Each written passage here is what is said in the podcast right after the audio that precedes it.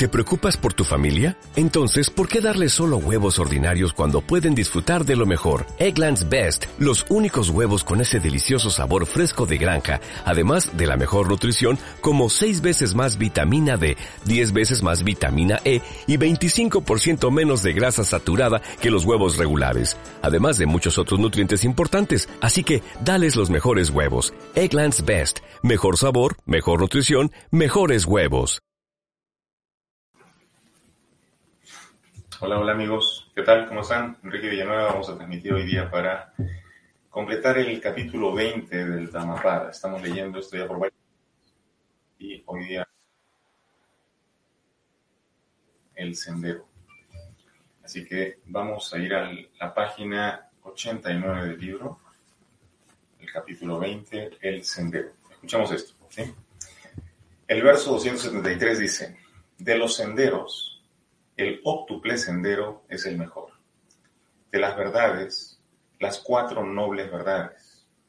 El desapego es el mejor de los estados mentales y de los hombres, el hombre de visión clara. Bueno, aquí está hablando un poco acerca de la enseñanza del budismo. El Buda Sakyamuni planteó estos, este sendero óctuple y cuatro nobles verdades, tenían que respetarse. Y entre lo que menciona acá, el desapego es el mejor de los estados mentales. Recordemos que el budismo invita a no sentir apego, pero tampoco sentir conflicto y eh, al mismo tiempo eh, renunciar a toda forma de ignorancia o de autoengaño. Entonces nos dice que de esos tres el desapego es el mejor de los estados mentales el no sentirte atado eh, por el deseo a algo. Y de los hombres, el hombre de visión clara, o el que busca ver lo real en medio de todas las ilusiones. El verso 274 dice, únicamente este es el sendero. No hay otro para la purificación de la visión. Seguid este sendero y confundiréis a Mara. Recordemos que Mara es como ego, también puede ser identificado con la ilusión, es el demonio del caos. Si nosotros seguimos este camino de purificación del octuple sendero y de las verdades, de las cuatro nobles verdades, entonces Mara es confundido. O sea que nosotros conseguimos el orden en nuestra vida. El verso 275 dice, siguiendo este sendero, pondréis fin al sufrimiento. Habiendo yo aprendido el proceso de arrancar la flecha del deseo, proclamo este sendero.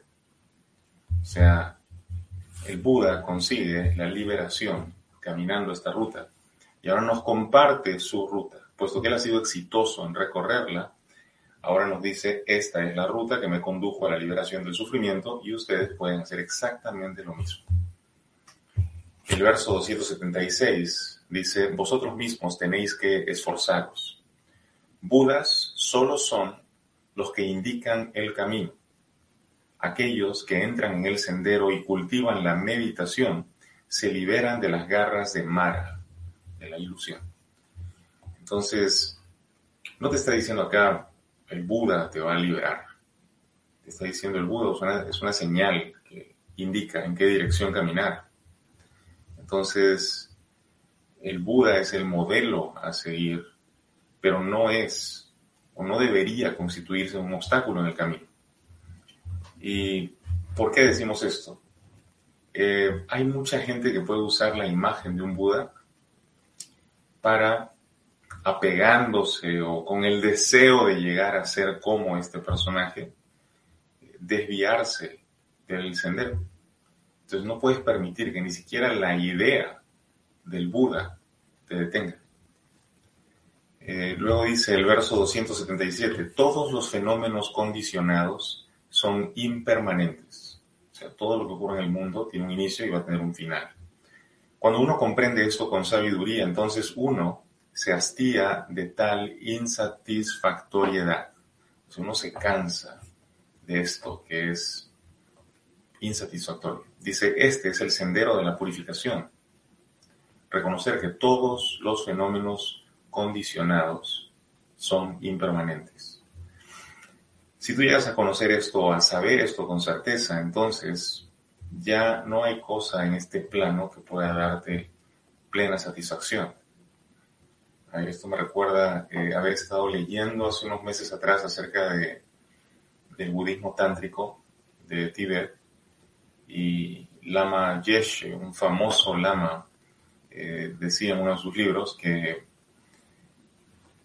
puesto que lo que se consigue a través de la meditación es un gozo tan profundo, incluso el placer más grande de este plano, de este mundo, queda pequeño al lado de ese gozo espiritual. Entonces, si tú puedes alcanzar ese gozo del espíritu a través de la meditación, ¿qué cosa habría en el mundo que pudiera arrastrarte al sufrimiento? Si ya no hay deseos que te apeguen a las formas. Entonces, es algo similar a lo que nos dice acá. Todos los fenómenos condicionados son impermanentes. ¿Por qué te aferras a las cosas del tiempo? A las cosas que tienen inicios y finales.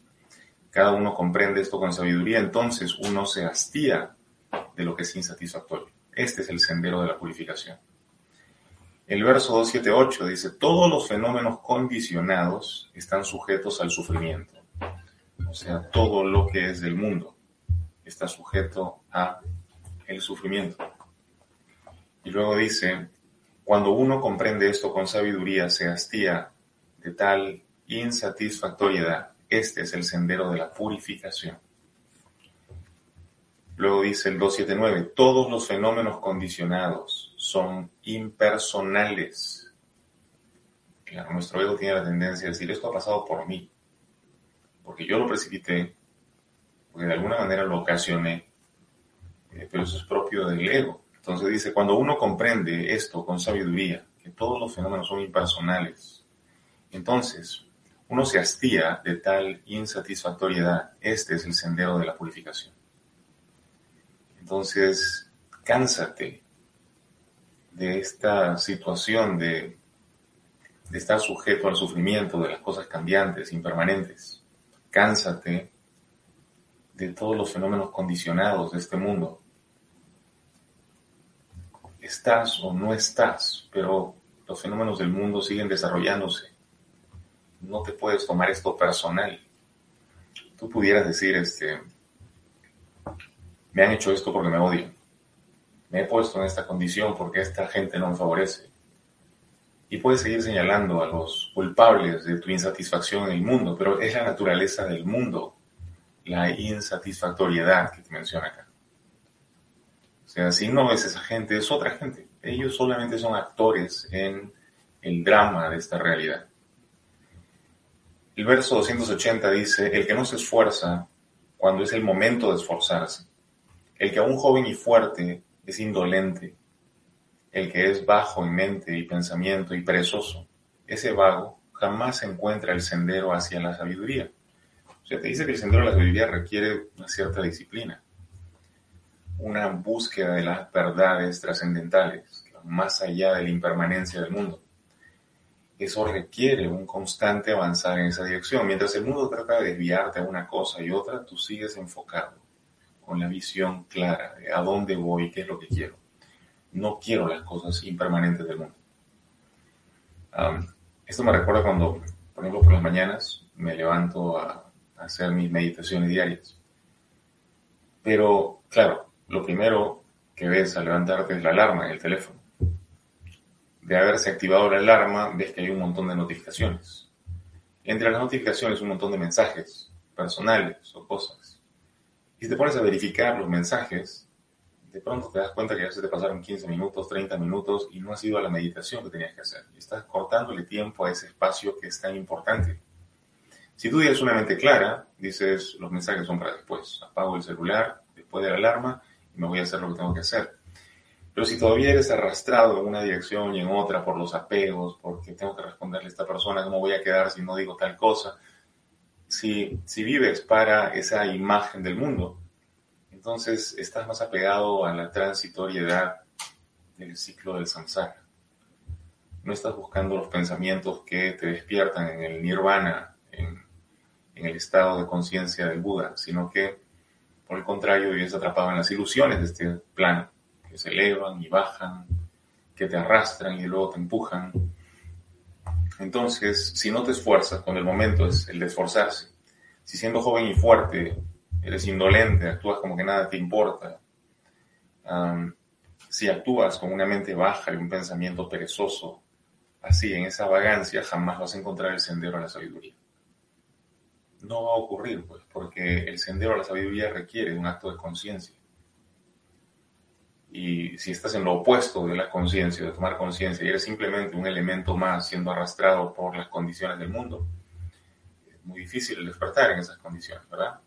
Vamos al verso 281, dice, vigilante del habla, de lo que dice, y bien controlado en su mente, que no haga mal con el cuerpo, que purifique esas tres vías de acción y alcance el sendero mostrado por los sabios.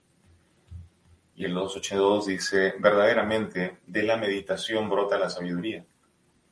Sin meditación, la sabiduría mengua, o sea, decrece, baja, pierde energía. Conociendo el doble camino de la ganancia y la pérdida, debe conducirse uno mismo de manera tal que pueda aumentar la sabiduría. A ver, verdaderamente, de la meditación brota la sabiduría. Sin meditación, la sabiduría mengua. O sea, si no meditas, si no vas al ser interno, te pierdes en lo que no eres aquí afuera. Entonces necesitas la meditación. Te va a conducir, te dice la sabiduría, y conociendo el doble camino de ganar o perder, entonces tú deberías conducirte de manera tal que puedas ganar sabiduría. Porque si no la estás ganando, la estás perdiendo. A ver, por ejemplo, en estos días vimos la película de Wakanda, ¿no? Y este, vemos este nuevo personaje, Namor, que de alguna manera este, representa a los hispanos. Es la primera vez que entre los héroes de, Marvel sale un, este, un héroe latino.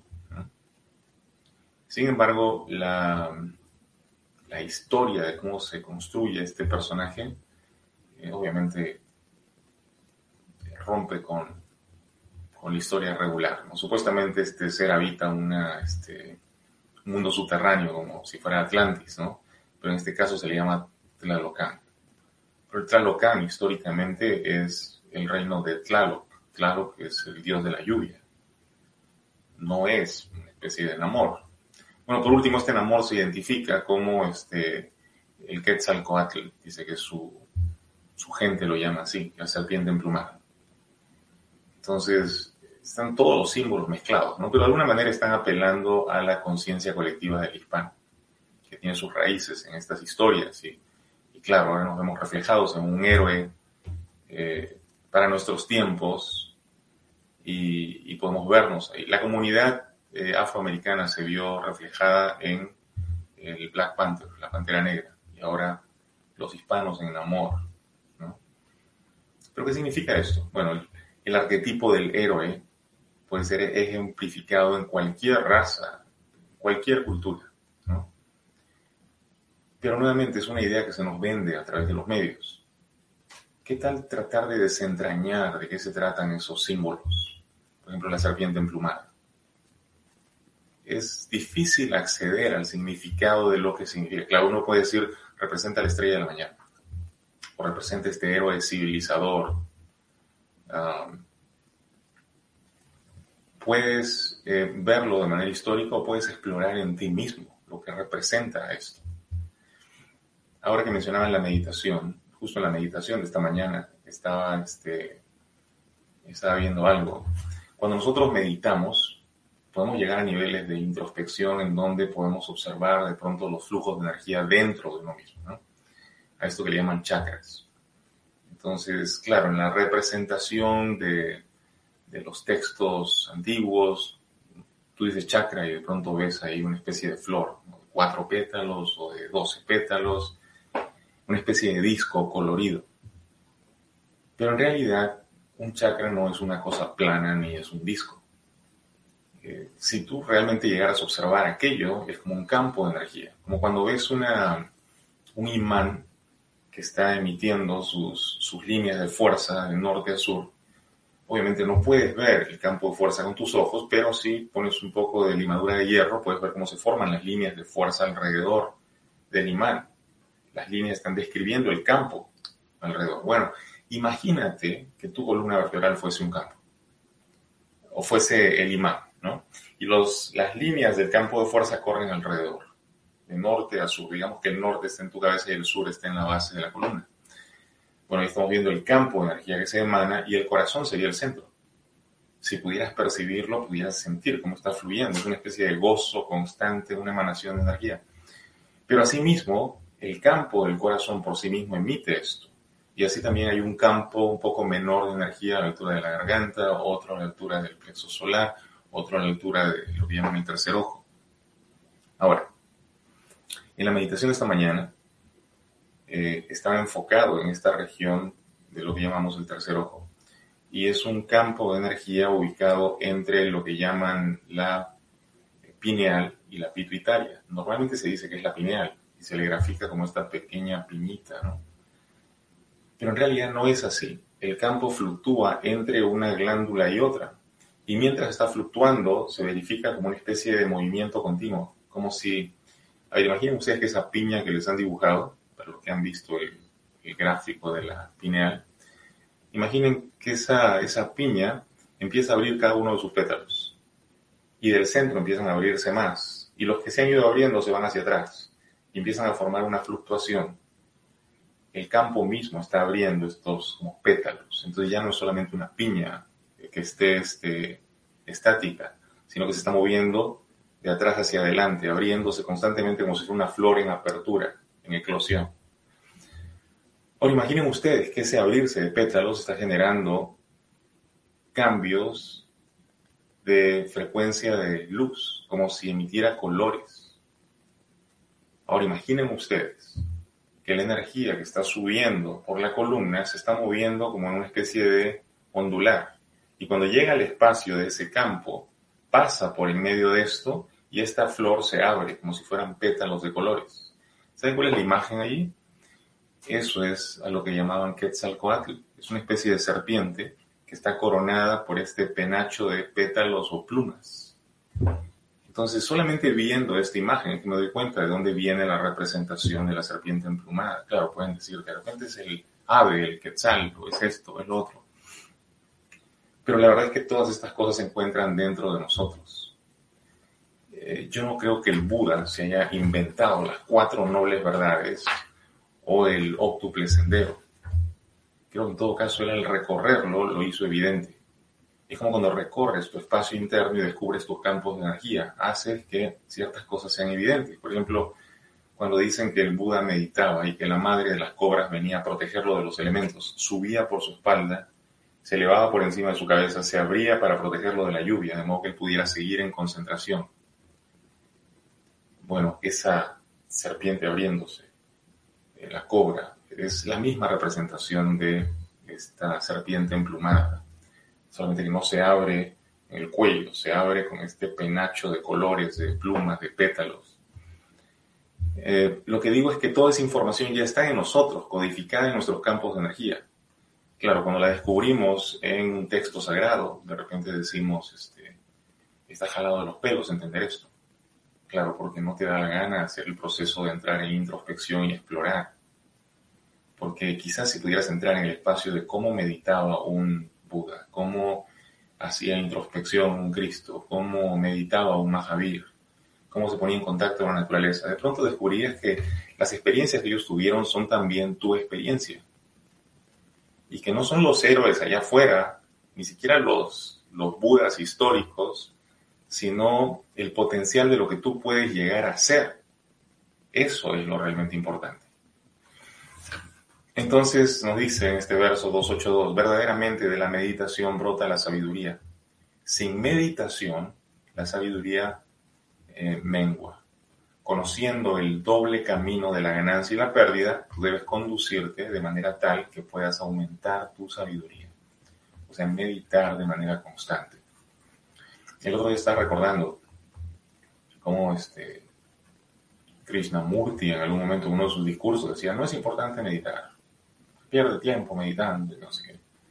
Claro, porque él ya había alcanzado la meta, él ya no necesitaba meditar en apariencia, pero les digo, incluso el no tener la disciplina de meditar una vez alcanzado el estado, te hace que progresivamente y naturalmente vayas perdiendo la energía que te condujo hasta ahí. Así que por más Krishna Murti que seas, por más conciencia despierta que hayas alcanzado, necesitas una disciplina para mantenerte aquí. A ver, ¿cómo puede ser que no conserves la disciplina de meditar, pero todavía conservas la disciplina de comer? Oh, bueno, naturalmente el comer te va a pegar a los sentidos. Y si estás perdiendo la disciplina del meditar, entonces vas a ser arrastrado por tus sentidos otra vez a la conciencia no despierta. El Buda te está invitando a despertar. Vas a tener que ser disciplinado. Tener clara la idea de a dónde te conduces para aumentar tu sabiduría. El verso 283 dice, devasta el bosque de las pasiones. O sea, vas a podar todo el bosque de tus pasiones. Para eso tienes que conocer tus pasiones, ¿verdad? Nadie puede trascender lo que no conoce o tiene de acceso. Yo puedo renunciar a la comida porque la comida es accesible. Pero a mí no me pueden decir, oh, para renunciar a la comida voy a nacer en un lugar bien pobre donde no haya comida. Eso no es renunciar a la comida. Uno renuncia a aquello a lo que tiene acceso. En este caso, devasta el bosque de las pasiones. Puedes tener acceso a ello, pero renuncia a ello voluntariamente. Dice, desde el bosque de las pasiones emerge el miedo dejarte arrastrar por tus sentidos y por tus apasionamientos, por tus deseos, genera sufrimiento. De ahí emerge el miedo. Devastando el bosque y la maleza de las pasiones, permaneced, oh monjes, libres de estas. O sea, conforme vas conociendo cada una de esas pasiones que te arrastran en una dirección o en otra, tú puedes ir podándolas, cortándolas, quitándoles energía, aportando con esa energía a el foco espiritual, aumentar tu sabiduría. Entonces va a ser un proceso donde vas a ir podando ese bosque, limpiándolo. El verso 284 dice, aún el mínimo deseo del hombre hacia la mujer, si no es aniquilado, atará mucho tiempo su mente como el becerro a su madre, la vaca. O sea, hay un deseo, y hay un deseo para cada momento, ¿no? En tu evolución, digamos. Como bebé vas a estar ligado a tu madre, pero en un momento te despegas de la madre. En el vínculo de pareja, de pronto va a haber un periodo para la atracción sexual y luego incluso eso puede ser trascendido. Ahora, ¿significa eso que debes vivir sin sexo? No, no es eso lo que está diciendo. Lo que está diciendo es que hay ciertas cosas que vas a hacer, pero no necesariamente con apego. A ver, si nos vamos a la práctica del, del tantrismo en los Himalayas, muchos maestros que vivían a veces en retiros espirituales, de cuando en cuando tenían sexo, pero no era cualquier sexo, era un sexo tántrico ritual. Incluso cuando no lo tenían físicamente, lo visualizaban. Hay ciertas deidades que representan esta cópula cósmica. Meditan en el, en el tantrismo y ven, por ejemplo, la presencia de, de la Dakini y su consorte Heruka. Entonces él es de color azul, ella es de color rojo, están copulando y de pronto este, de esa cópula cósmica viene la unidad. Y ellos, estos monjes, pueden visualizar que esta pareja cósmica están teniendo sexo y están derramando una especie como de cascada de luz blanca encima de ellos para ellos purificarse. No es como estar viendo pornografía, no es esa la finalidad, es el sentido de unidad y el gozo que provee que trasciende los sentidos. Eso es lo que a los occidentales nos cuesta comprender, porque hemos ligado el sentido solamente, o el placer o el gozo solamente al acto sexual y obviamente al, orgasmo. Sin embargo, hay un gozo espiritual en las ideas que se unen para convertirse en una, en la trascendencia de la dualidad. Entonces, hacia eso quiere llevarte una meditación tántrica como eso.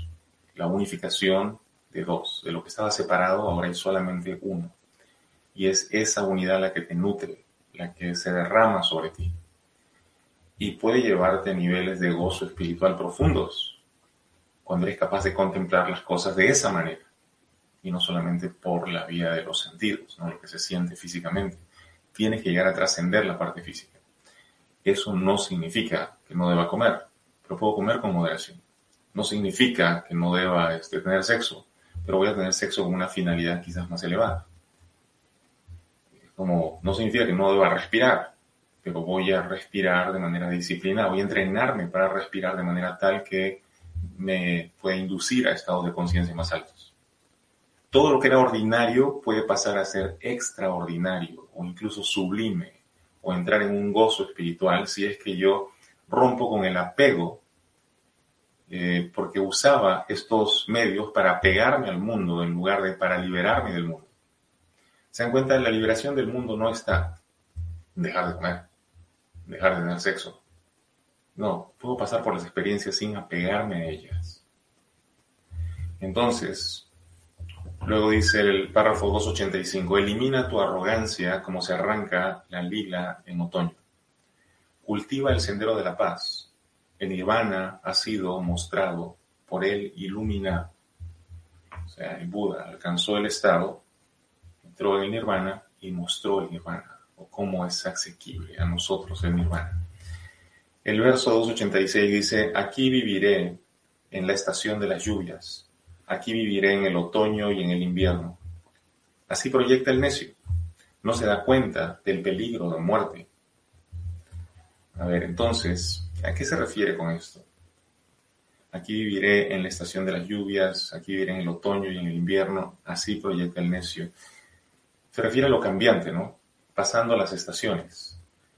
Eh, tú puedes apegarte a el deseo por eso o puedes buscar lo que no cambia. Aquí hay una diferencia radical, ¿no? Entre aquello que tiene principios y finales, que siempre están mutando, y aquello que no cambia en absoluto y que es siempre el mismo. Tú deberías aspirar a eso, que es siempre lo mismo. Y no es una cosa de la materia. Si tú pudieras alcanzar ese estado que le llaman la mente no conceptual o la mente no dual, o sea, no hay verano o invierno, no hay bueno o malo en esa mente. No hay principios ni finales. Esa mente lo ha unificado todo. Y todo eso es una sola cosa. Y es el verdadero ser. No solamente el tuyo, sino el mío y el de todos. Una vez conocido ese verdadero ser, ya no te pueden engañar los cambios de esta realidad. Y no puedes afincarte tampoco en que tu vida depende de esos cambios.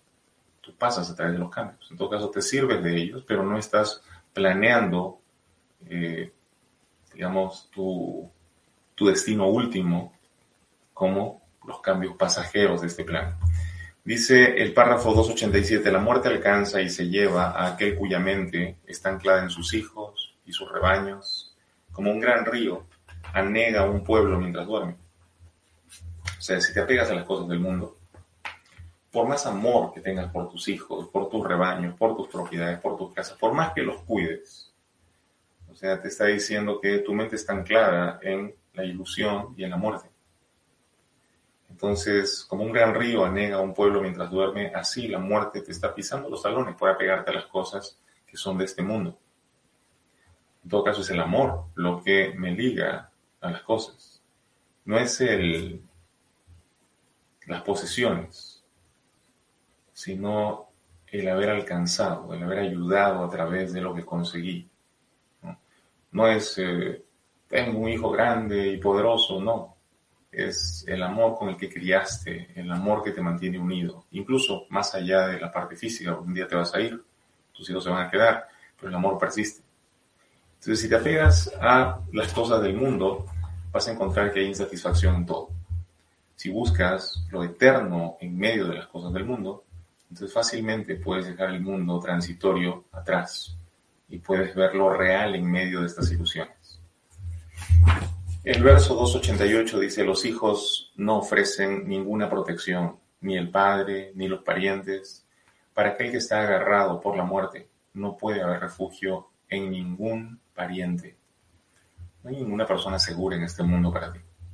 Nadie representa seguridad para ti. ¿Por qué? Porque aun cuando la gente te ame y te diga tu padre y tu madre te queremos desde el principio de tu ser y vamos a hacer lo mejor por ti, hasta ellos se van a ir, no pueden estar pendientes de ti todo el tiempo. Entonces, no, no deberías pretender que tu protección viene de alguien en particular. En todo caso viene de la vida. Y todos son tu padre, todos son tu madre, todos son tus hijos. Si pudieras ver esto así, te darías cuenta que eres parte de la familia humana. Y si pudieras incluso trascender la familia humana, verías que eres parte de la familia de la vida. Y eres parte de toda esta vida. De hecho, eres uno con la vida, porque la vida es una. Parece fragmentada en nuestra percepción, pero en realidad no está separada. El verso 289 dice, comprendiendo este hecho, que el hombre es sabio, refrenado por la moralidad, aclare rápidamente el sendero que conduce al nirvana. Entonces, comprendiendo esto, no te dejes engañar por las ilusiones del samsara, el mundo la rueda de las reencarnaciones, y empieza ya a salir hacia el nirvana. Cuando en el budismo de Tíbet, por ejemplo, te recomiendan la meditación, te dicen, y no permitas que los pensamientos samsáricos ingresen a tu mente mientras estás haciendo foco, mientras estás atento a tu proceso de meditación. ¿Qué significa esto? Las preocupaciones de la vida diaria, que un rato voy a tener que estar trabajando, hoy día tengo que visitar a tal doctor y tengo que conseguir tal certificado. Entonces son las cosas del transitar, del tiempo. Tú quieres salirte de eso. Entonces, no permitas que ingresen esos pensamientos ansáricos, más bien ve soltándolos. Conforme llegan, sueltos, llegan. Y te quieren distraer, te dicen, esto es importante, fíjate en esto, y tú traes esa mente como un niño de regreso a este instante y le dices, concéntrate conmigo, respira conmigo relájate, suelta esos pensamientos, sigue cayendo más profundo. Y así vas entrando, cada vez más hondo. ¿Ya? Bueno, hasta ahí llega el capítulo 20 y la próxima semana tenemos el 21 y creo que la tiene solamente 24, si no me equivoco. Así que ya falta poco. 25, 26. Bueno, nos estamos acercando al final del libro. Ha sido muy revelador, ¿no? El, leer un texto budista. Creo que nunca antes lo habíamos hecho, por lo menos no completo. Y creo que vale la pena. Hemos hecho un paralelo también con escritos del cristianismo y, podemos ver similitudes profundas en la enseñanza. La próxima semana entonces hacemos miscelánea, el capítulo 21. Ahora a ver si tenemos alguna pregunta o comentario de ustedes. Y aquí les voy a dejar el enlace para aquellos que todavía no supieron. Estamos por iniciar un entrenamiento para las personas que quieren facilitar la curación del trastorno de ansiedad. No tienes que tener una experiencia en psicoterapia ni ser un psiquiatra, un doctor, un psicólogo. Eh, si tienes la voluntad de hacerlo y puedes entrenarte por un periodo largo de tiempo, porque van a ser varios meses, quizás hasta un año de entrenamiento, entonces te animo a que vayas a ese enlace y empieces a tomar información. Porque toda esta semana es eh, lo que nosotros llamamos la semana del tratamiento del trastorno de ansiedad. Hoy día hay una charla de más de una hora al respecto. Mañana voy a continuar con esto y toda la semana a las 4 de la tarde vamos a estar haciendo, pero va a ser en ese enlace que les estoy dejando aquí. Así que los invito a ir para allá a inscribirse los que estén interesados en convertirse en facilitadores de la terapia de shock emotivo, que es lo que vamos a enseñar. a ver. Vamos entonces a preguntas o comentarios. Eh, Marco Antonio dice, hola, soy Marco del grupo de Milagronautas con MOS, un eh, confundido especial de un curso de milagros. ¿Tú crees que mezclar bio más ángeles más teta healing es un deber para entender un curso de milagros? Deber. El curso de milagros te, te diría que no hay este obligatoriedad. O sea, a ver, los, los instructores del curso de milagros vienen de, de todo tipo de orientación, incluso de diferentes religiones. No tienes que ser tampoco cristiano para ser un instructor del curso. Eh, hay personas que ni siquiera se consideran religiosas y son instructores del curso de milagros. Y cuando hablas de mezclar eh, bio, ángeles, teta healing, o sea, cada persona puede hacer su, sendero, ¿no? Como lo que decía ahora del Buda. O sea, él descubre un camino y, simplifica y aclara la ruta para aquellos que quieran seguir el sendero que él hizo. Pero significa que es el único, o sea, mira, cuando inicia el budismo, empieza el giro de la rueda, ¿no? De la liberación. Eh, en el budismo le dicen inayana al momento inicial donde se busca el despertar. Entonces el Buda no solamente despierta, sino que despierta para enseñar el despertar. Ahora, eh, cuando la, rueda vuelve a moverse, entramos en el Mahayana y entramos en procurar no solamente la propia liberación, el despertar propio, sino que quiero el despertar de mi comunidad. Y cuando vamos al, nivel todavía más avanzado, si es que se le pudiera decir avanzado, estamos hablando ya de propiciar este despertar colectivo de manera más rápida. Lo que le llaman el, camino del Tantra. Entonces, no podemos decir que uno es mejor, superior, inferior, o este está más complicado, este está más claro. Depende de cómo te muevas. O sea, vas a encontrar diferencias radicales entre cómo se vive de repente el budismo en Sri Lanka y cómo lo hacen en Japón con el budismo zen. La esencia es la misma, pero cómo se expresa es diferente y cada cultura va a asumirlo de otra manera. Estamos en una era donde los flujos de información son tan variados que yo digo que se vale explorar. Lo que no se debe hacer es tergiversar, eso sí. por ejemplo, he visto personas que de pronto pueden este, leer párrafos de la Biblia para adaptarlos a su propia este, idiosincrasia, ¿no? Y creo que no se vale. Por ejemplo, este, si yo soy un alcohólico, puedo encontrar las citas bíblicas donde dice, viven con alcohol y alegren sus corazones. Porque eso es adorar al Señor. Ahí está en la Biblia, entonces bebamos pues alcohol y emborrachémonos todos pero obviamente no está incentivando el alcoholismo. Sin embargo, encuentras esa cita, te agarras de esa cita y para ti toda la Biblia es esa cita y ahora puedes y estás justificado a tomar. O sea, así no, así no has comprendido el mensaje de, de la Biblia en todo caso. Bueno, lo mismo digo en relación a el curso de milagros. Por ejemplo, no podemos pretender que seguimos la enseñanza del curso de milagros si no creemos en el perdón, por ejemplo.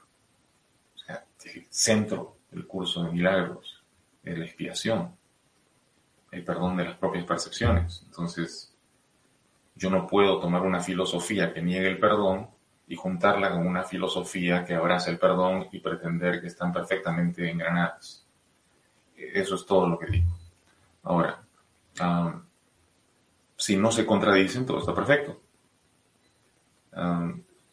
incluso en los tratamientos este, médicos, ¿no?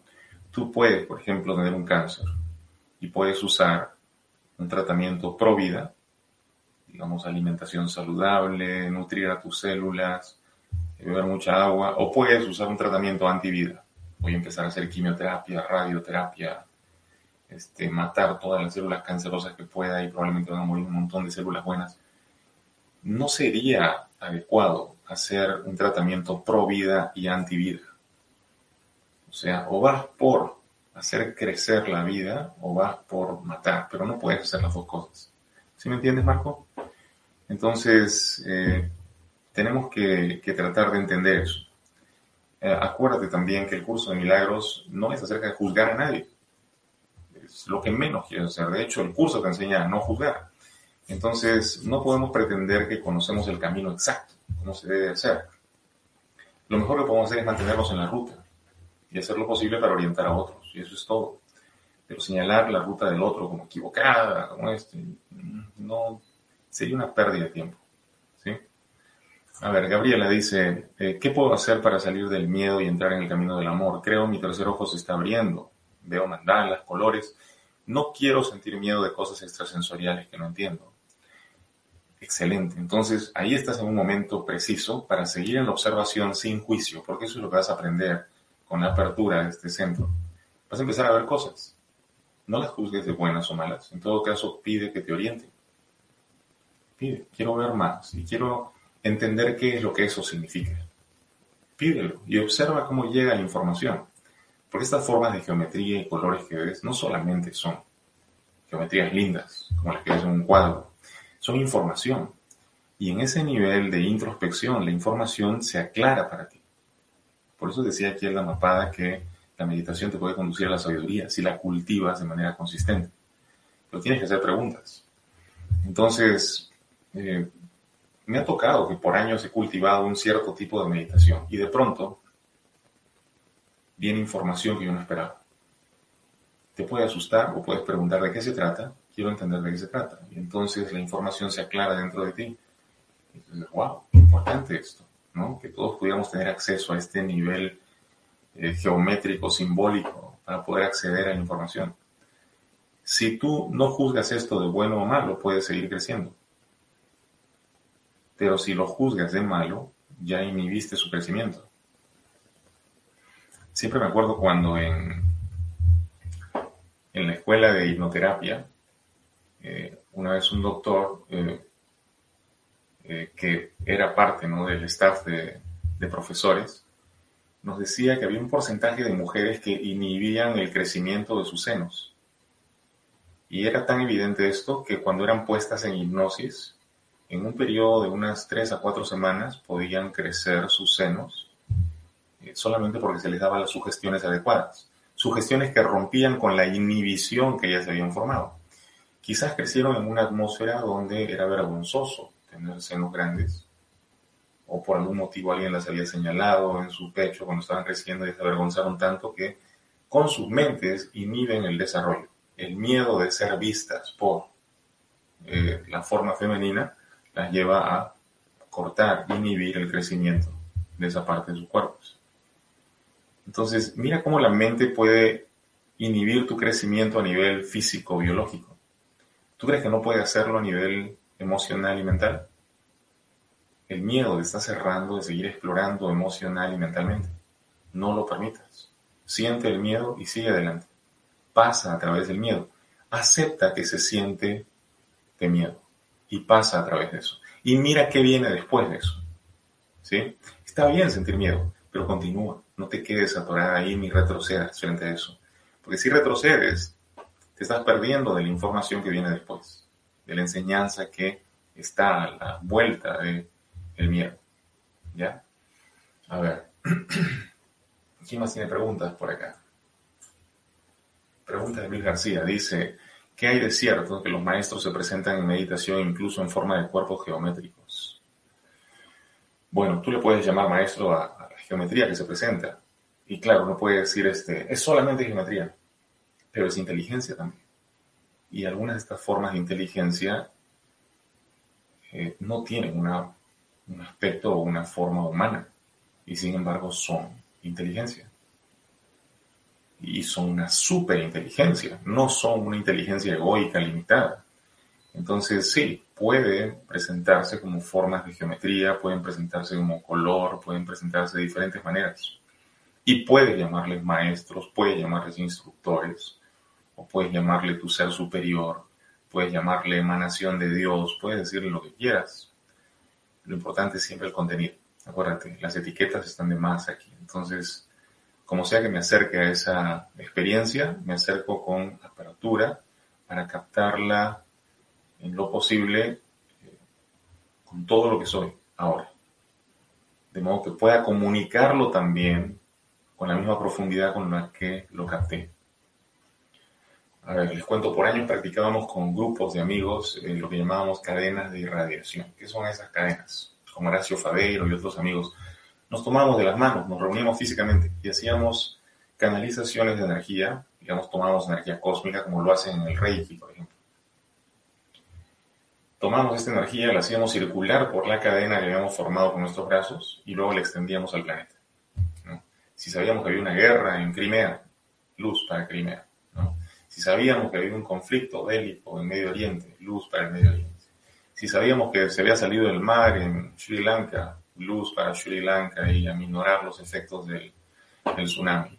Y así, cada cosa que nos enteramos, nosotros a irradiar. Se estaba formando un huracán en Florida, nosotros nos reuníamos irradiar luz a Florida. En ocasiones veíamos cambios importantes, en ocasiones no se podía hacer ningún cambio, pero siempre lo intentamos. Y claro, uno puede decir, este, ah, ustedes se imaginaban el rollo, ¿no? Y, y lo más probable es que no hacían ningún cambio. Ok. Pero seguíamos haciéndolo y lo hicimos por años y por años y por años. De pronto la gente empezó a tener experiencias. Yo menciono una de estas experiencias en mi libro Lo que piensas cosecharás. En una ocasión, el año 95, eh, casi recién llegado a los Estados Unidos, este, estoy manejando en mi auto durante este, el trabajo, cuando eh, percibo algo, una presión horrible en el pecho y una taquicardia que yo sentía que se me salía el corazón y dije, ¿qué es esto? Es un, un infarto que me está pasando. Y en ese momento eh, siento que es un calor extremo en el pecho, fuera del pecho. Y yo digo, esto está fuera de mí, esto no está dentro de mi pecho, ¿qué es esto? Entonces paro el carro y digo, quiero ver lo que está pasando. quiero ver, la voluntad de querer ver, ¿no? Y en ese momento veo una imagen que viene girando velocidad y es algo negro, se detiene frente a mí, es el titular de un periódico, accidente aéreo. La A de accidente y la A de aéreo se separan, se cruzan al frente, una es ese color rojo, la otra azul. Y en ese momento veo American Airlines, veo el avión y de pronto me veo yo proyectado dentro del avión. Alguien llama la atención desde el frente, el avión colapsa y se hace una, nada, se deshace en cuestión de segundos. Y, y yo siento el horror de toda la gente, estoy de vuelta en mi carro, me pongo a rezar, de pronto otra vez estoy dentro del avión y se repite la escena varias veces. Y yo estoy orando para que no pase, pero yo estoy trabajando, no puedo detenerme en ese momento. Para cuando llego a mi casa horas después, prendo la televisión y en las noticias decían que un avión se había estrellado. Era diciembre del año 1995. Un avión de American Airlines había golpeado las montañas en Colombia. Y pues se había deshecho. Las cuadrillas de rescate no iban a poder llegar. Y por el ángulo de penetración del avión, se asumía que no habían sobrevivientes. Pero yo sabía que habían seis sobrevivientes. ¿Por qué? No me preguntes por qué. Este es el asunto, ¿no? Cuando estás activo, después de hacer tantas prácticas, es como que has estado trabajando por el planeta, ¿no? mandando energía. Y ahora el planeta, cuando siente necesidad, busca a aquellos que han estado aportando. Tú, tú me ayudaste una vez, necesito ahora de tu energía. ¿Te das cuenta? Y te activa. El planeta mismo te activa y te dice, ahora haz esto. Claro, yo me sentí frustrado pensando, pero no he podido hacer nada para cambiar esto. Pero al mismo tiempo yo sentía ahí sobrevivientes. ¿Cómo van a decir que no hay nadie? Y bueno, recuerdo que me fui a mi habitación, estaba yo este, llorando de frustración de lo que había pasado, no poder cambiarlo, y entonces cierro los ojos y siento otra vez ese calor, y bueno, sentí que me proyectaba en el lugar, y hicimos una serie de trabajos ahí con la gente, los supuestos muertos y los supuestos sobrevivientes también. Al final eh, de esa noche sobreviven cuatro personas.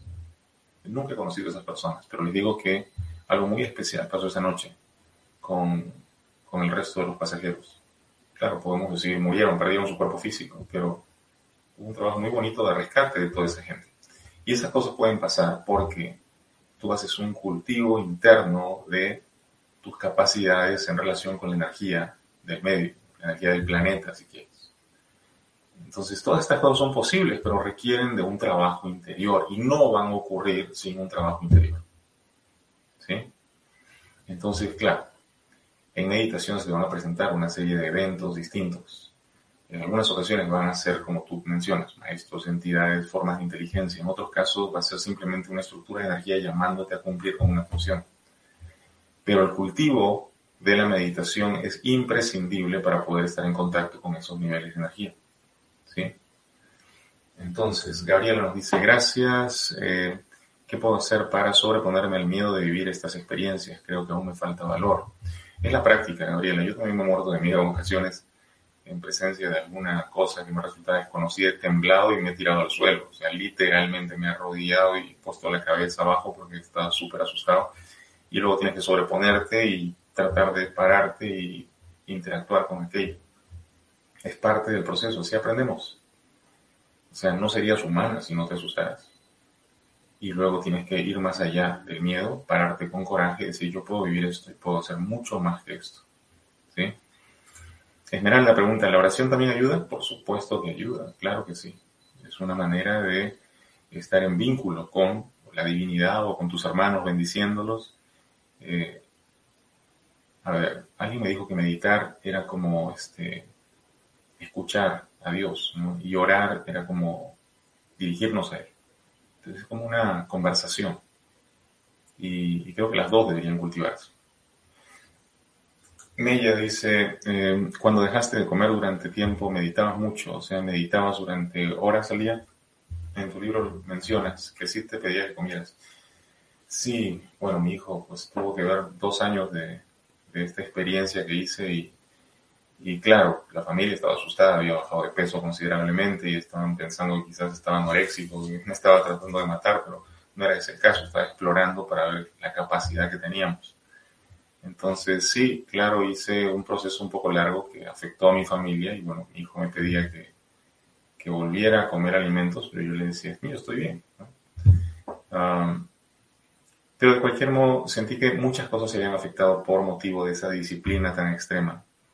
Así que cuando mi hijo empezó a pedirme, yo dije, sí, está bien. Para agosto de este año yo te prometo que ya se acabó esto. Porque yo pensaba hacerlo por siete años consecutivos, pero le digo que con dos años las transformaciones fueron tan radicales que preferí este, abandonar esa disciplina.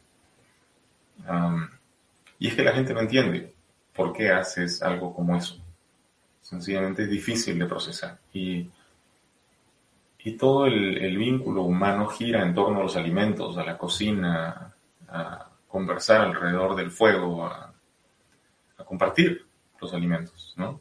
La última cena, o sea, culturalmente estamos nosotros condicionados a ingerir, aun cuando la mayor parte del tiempo no lo hacemos por hambre realmente. Eso lo aprendí en el proceso de renunciar a los alimentos. Pero nuevamente, solamente puedes renunciar a aquello a lo que tienes acceso.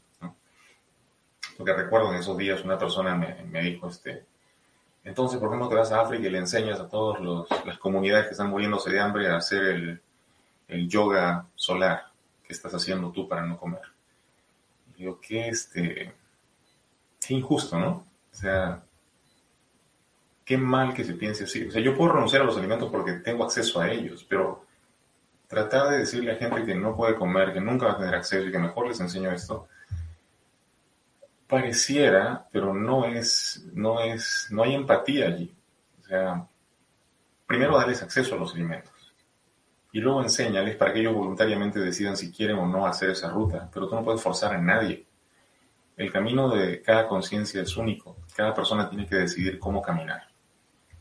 Entonces, sí, en ese caso fue una exploración personal y duró dos años y sí meditaba bastante, no solamente la meditación habitual, sino que hacía una meditación en, ¿cómo se diría? Pues caminando descalzo sobre la tierra.